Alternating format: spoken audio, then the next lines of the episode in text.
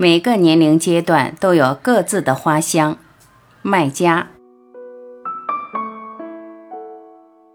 奥地利作家托马斯·贝雷·阿尔德里奇有一句广为人捧的名言：“抚平心灵皱纹等于青春永驻。”四十岁后，这句话荣登我日记本扉页。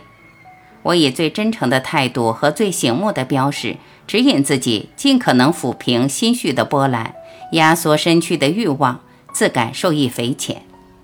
因之，我时常以智慧和经验嘲笑那些付出昂贵代价从美容院买来曲线、仰仗冬虫夏草或羊胎素养出满面红光的青春崇拜者，视他们为迷途羔羊。每天我打开日记本，总是虔诚地告诫自己，要放下全部忧思，战胜消逝的光阴，注入不老的信念。然而，在一个夏天，有个莫可名状的阴影。完全摇晃在我眼前、心底。有些曾经紧紧抓在手里的东西，忽然变得沉默而遥远，就像冬日的薄雾。我突然感到有些厌倦。我问自己：为什么一定要这样让青春不适？阿尔德里奇的名言真的就是鲜花和掌声的祝福？我镇定的大脑发出惊慌无措的信号，坚定的下巴猛然决定远走他乡。我知道，我必须重新看待这个问题，如同我在出门前必须整理好褶皱的衣领。问题其实很简单，却又因简单而复杂。青春要别，人要老去，是谁也无法抵御的自然之力，是任何哲人也辩驳不了的真理和纪律。人类的渺小与无奈，被时间一点一点抽丝剥茧，明明白白地横陈在历史做作的姿态里。化妆品、染发剂、假牙、羊胎素的荒诞和可悲一览无余。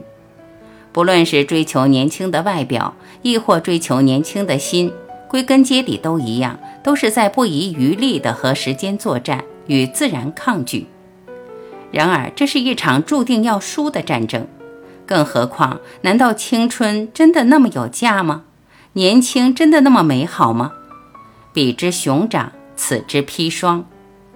我们的人生在不断的更易状态，心灵的皱纹和身体的皱纹一样，无法抚平，也没必要去抚平，因为那其实是我们的财富，它在黑暗和误解中，默默地改善着我们生存的选择和人生的际遇。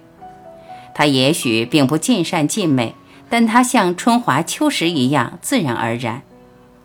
四十不惑，五十知天命，六十耳顺，七十从心所欲。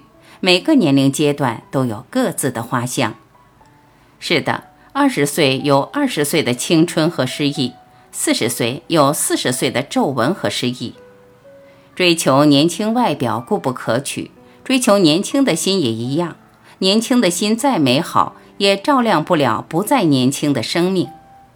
生命是一道时间算术题，生老病死是一个公式。我们无需对光阴之足怀有太大的恐惧，并因为恐惧而改变自己足下的步伐，让二十岁的失意覆盖四十岁的失意。